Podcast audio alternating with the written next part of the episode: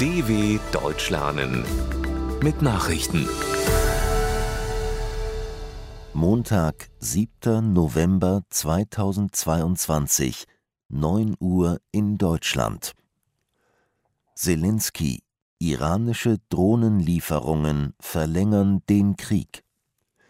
Der ukrainische Präsident Volodymyr Zelensky hat die iranischen Drohnenlieferungen an Russland scharf verurteilt. Der Iran helfe, den Krieg zu verlängern und daher auch die Bedrohungen für die Welt zu verlängern, die durch den russischen Angriffskrieg entstanden seien, sagte Zelensky in seiner täglichen Videoansprache. Im Laufe des Sonntags hätten die russischen Streitkräfte erneut Angriffsdrohnen eingesetzt.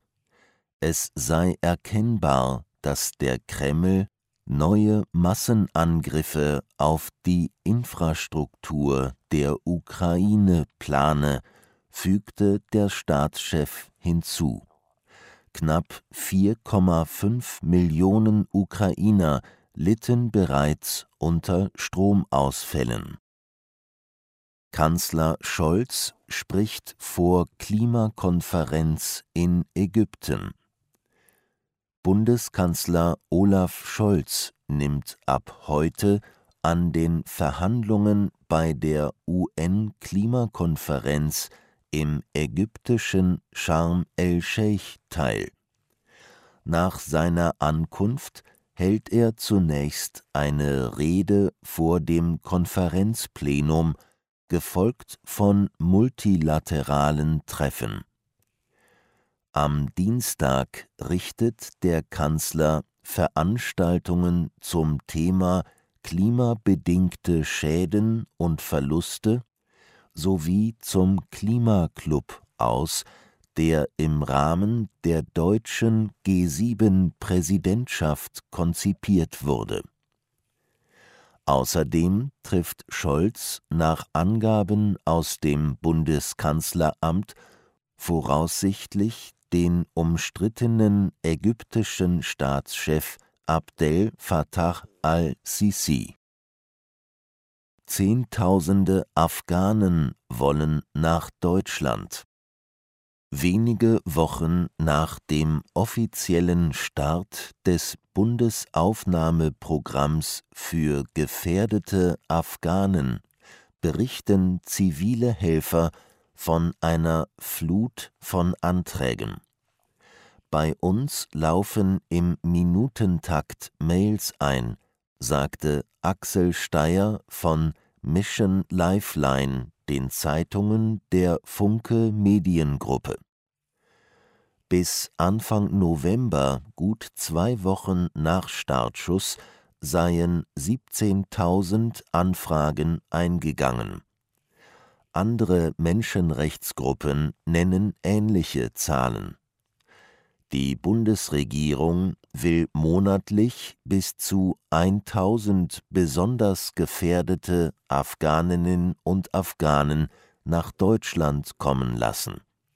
Sie müssen ihre Anträge bei Hilfsorganisationen stellen.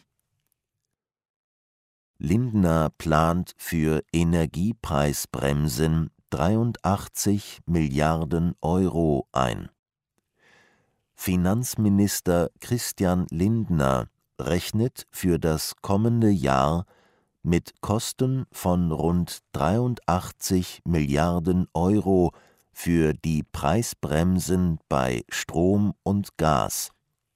Das geht aus dem Wirtschaftsplan für das 200 Milliarden Sondervermögen hervor, der der deutschen Presseagentur zusammen mit dem überarbeiteten Haushaltsentwurf für 2023 vorliegt. Die 200 Milliarden Euro zur Abfederung der hohen Energiepreise sollen bis 2024 ausreichen. Mehr als die Hälfte davon verplant der Minister jedoch schon für das nächste Jahr. 15 Milliarden Euro sind für die Beteiligung an dem angeschlagenen Versorger Uniper vorgesehen.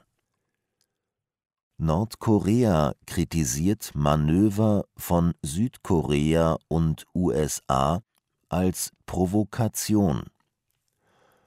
Nordkorea hat eine entschlossene Reaktion auf die gemeinsamen Militärübungen der USA und Südkoreas angekündigt. Das Manöver sei eine offene Provokation, zitierte die staatliche Nachrichtenagentur KCNA eine Erklärung des Militärs.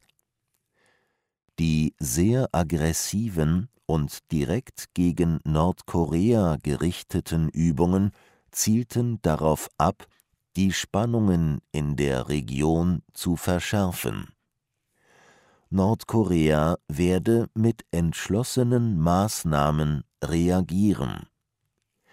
Das Regime in Pjöngjang hatte jüngst eine Serie von Raketentests vorgenommen.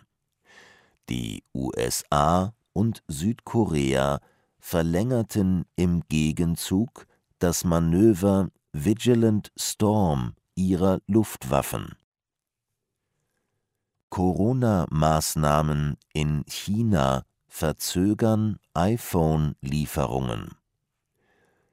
Covid-19-Restriktionen in einer Fabrik in China haben einen deutlichen Rückgang der Produktion von Apples iPhone zur Folge. Die Fabrik des Zulieferers Foxconn in Chengzhou in Zentralchina operiere mit erheblich reduzierter Kapazität, teilte Apple mit. Betroffen sei die Herstellung des iPhone 14 Pro und iPhone 14 Pro Max. Kunden müssten daher länger auf die Geräte warten. Die Verzögerung trifft Apple kurz vor Beginn des Weihnachtsgeschäfts. Foxconn hatte einen deutlichen Anstieg von Corona-Infektionen in Chengzhou festgestellt, daher riegelte die taiwanische Firma die Fabrik ab.